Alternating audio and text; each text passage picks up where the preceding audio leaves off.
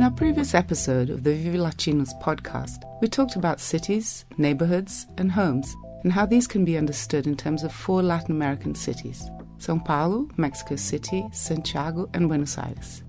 In this episode, we're going to talk about public spaces, what they are, and their role in the city and people's lives. As citizens, we should like have the right to public spaces that have thought put into them. Like that's mm. kind of what almost you expect in paying taxes and, and things. But I think the reality is that that doesn't happen. Often doesn't happen. What happens when public spaces are privately run? For me, the initial thing with privately owned public spaces, it's that creation of the sense of public availability, but there is always this who's being excluded, who's being included, and how is that physically demarcated. What's the role of public spaces in our societies today? We've been sort of retreating from public socialising for the last 50 years.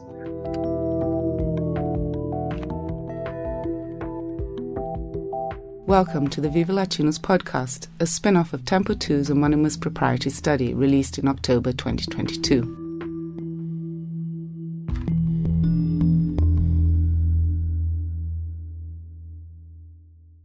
To kick off this conversation, there's one question we need to answer How can we define a public space? To help us with this task, we had the pleasure of speaking to two British insight consultancies, Humankind and Eighth Day. To Cleo Henry from Humankind, there's something random to it. There's that kind of value of randomness. I know mm. that quite a lot of people have written about that, haven't they? Like Samuel Delany wrote a really amazing book about randomness and interclass connection in spaces and like public spaces that offer people ways to connect that they wouldn't in like their work life or their private lives and things like that the value of randomness to like bring you like surprise for example mm-hmm. or something that you haven't seen before like if you take like parks that are like just nature that or have grown kind of like sporadically over time there's this kind of sense of discovery of like you could turn a corner and be like gosh that's nice but like it's kind of been designed so that you have those moments and it removes the joy of that kind of like discovery or randomness or like chance. She says it can be somewhere you are comfortable calling your own if you reclaim it. I'm trying to think of other uses for public space or things that people use public space for, and I guess one of those things could be protest. Mm-hmm. Like if space is public and owned by you, you have the right to go there and be angry in it. Usually, depending on the rules of your country. But um, I think that those show like maybe an interesting moment in public space in that you feel like you're reclaiming something, even though it's technically you're allowed to be there anyway. Mm-hmm. Um, but there's this kind of idea of like stopping other people from using it or defying law enforcement in that space that means that it becomes almost like publicia. As Cleo defines it, publica would mean a space that's even more public. But is it possible to have this kind of gradation in terms of public spaces?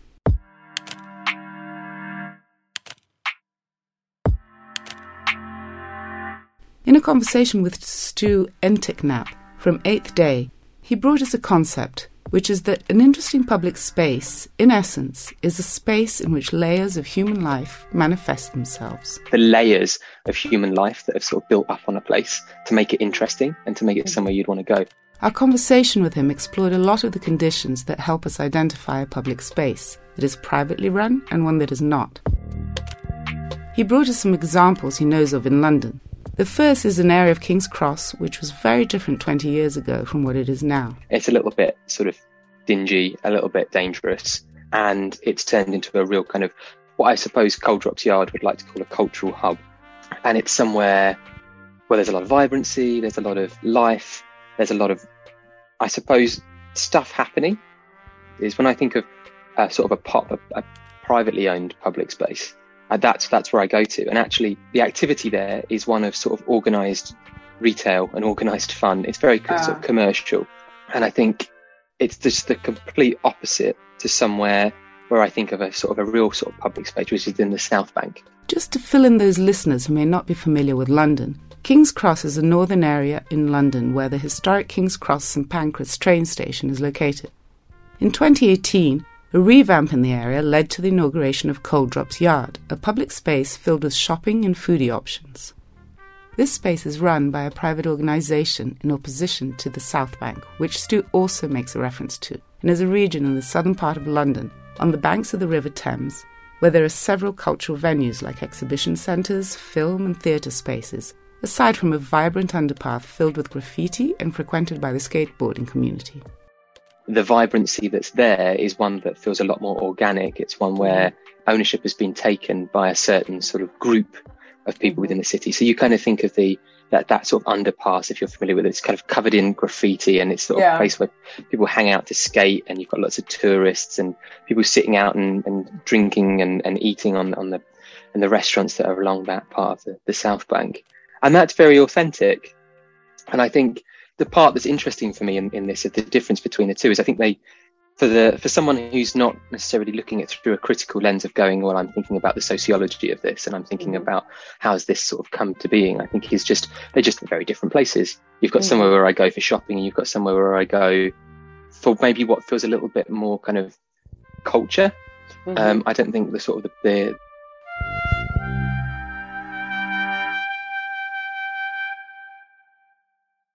What Stu is saying is that there are differences between those two spaces due to how they are managed and appropriated by citizens. But do people really see these differences? Is it possible to identify them? We think it's got something to do with a sense of belonging and ownership. I think it's probably a, a sense of rebelliousness and a sense Mm. of kind of daring to take Mhm. ownership of a space. And I think it's it's not you don't get the same. You keep using that South Bank example, you don't get the same kind of culture happen at a purpose designed skate park. It happens in the underpass of some brutalist architecture, which seems like a bit of a dead zone. And it's Mhm. when the city and the authority are just relaxed enough to allow that to happen within parameters that keep it safe. It doesn't mean that that becomes a part of the city that goes black because people are, Mhm. you know, goes dark because people are frightened to go there. But there's enough of that sort of spontaneous human activity and mark making that happens for them to, yeah, take ownership, appropriate that space that then makes it interesting. And that's where it's really difficult. And that's where it happens in, in unexpected pockets and over Mm. time. But I think it probably goes to this sense of like rebelliousness and challenging and making your claim on a space that maybe wasn't designed for that, but actually is a really good use. To Stu, another important point to note is the sense of commitment people have to a space.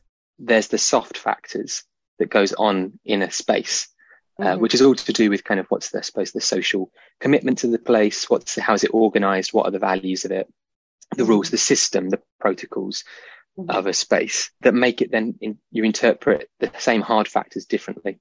That it Mhm. feels like you've got a different degree of, of ownership or a different degree of behavior, a different atmosphere, a different feeling Mhm. about the place. And this commitment can be different according to each person's profile.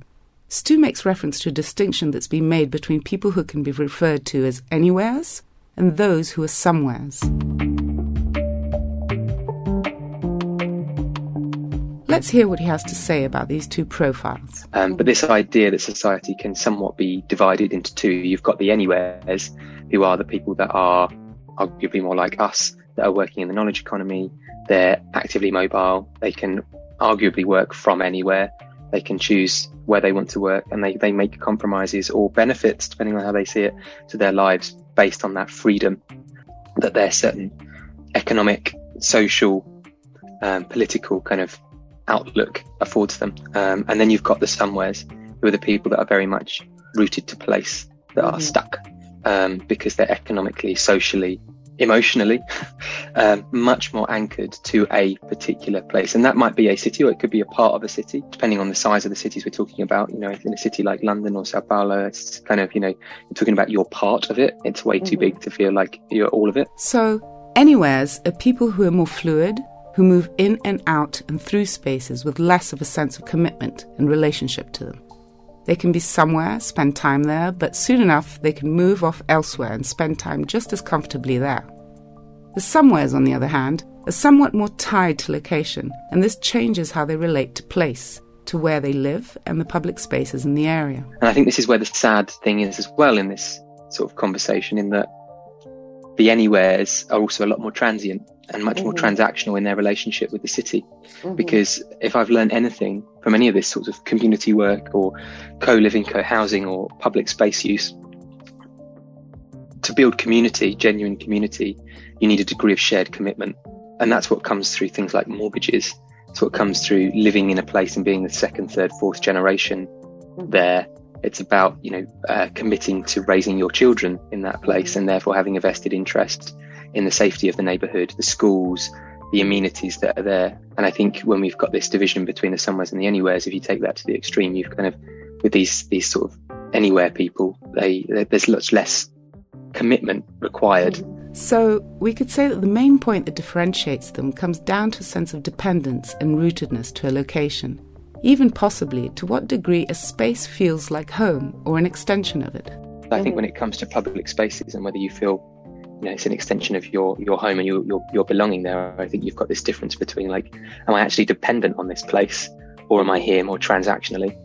And I think it's just about recognizing that a lot of the sorts of things that have emerged in urban spaces are for much more of that economically, socially, politically more liberal and well off.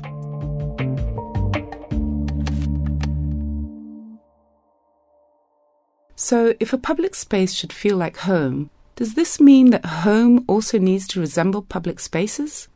Perhaps, to a certain extent. I mean, people talk so much about kind of this comes back to inequality as well of whether people had access to outside spaces, you know, within their flat or their home. They have a garden, you know, did they have a kind of ability to look outside and have a view and have greenery? Um, so I think people became much more conscious of that relationship between kind of your inner space and outer space and actually outside space, particularly kind of natural spaces being really good for mental health. And we were encouraged mm-hmm. to like get out and have your daily walk and all that kind of thing. I think there is more consciousness around that. We just heard from Alex Bennett Clemo from Humankind. It's interesting to think about the point she makes about plants and the role they've taken on inside people's homes. We saw this in the homes we visited and people we spoke to for this project.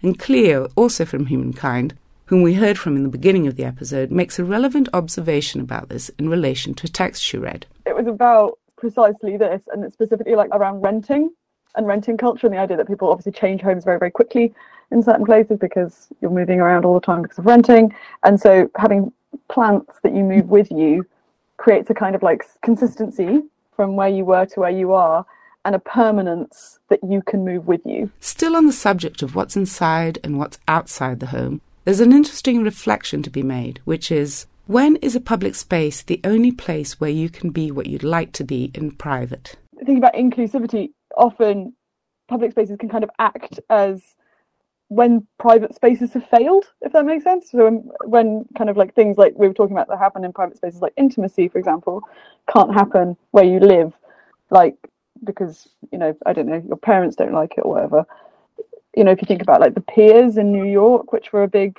meeting place for gay men in the 80s, and they are a public space and they were used to kind of like generate this entire community that works around it because the private space had failed to do that.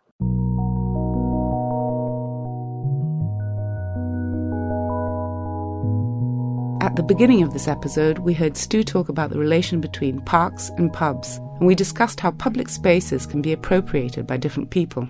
However, difference is often not explored in terms of inclusivity.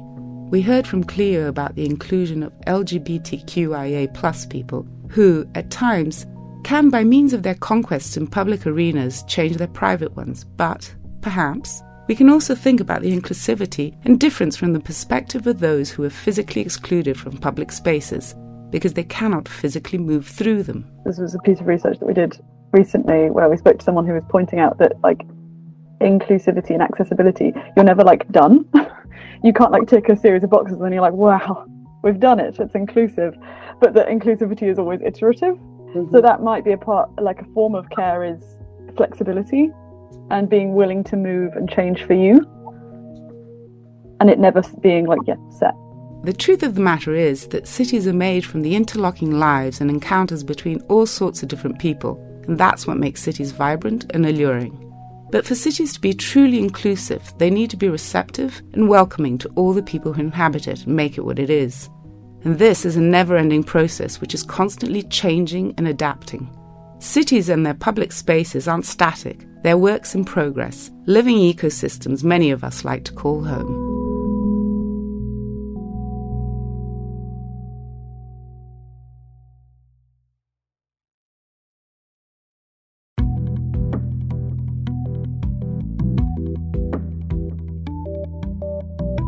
If you'd like to know more about what we've talked about in this episode, access the website www.textfr.org tempo2.com.br backward slash ViveLatinus, where there's a lot of content, including photos, texts, expert statements, and much more based on our proprietary study launched in October.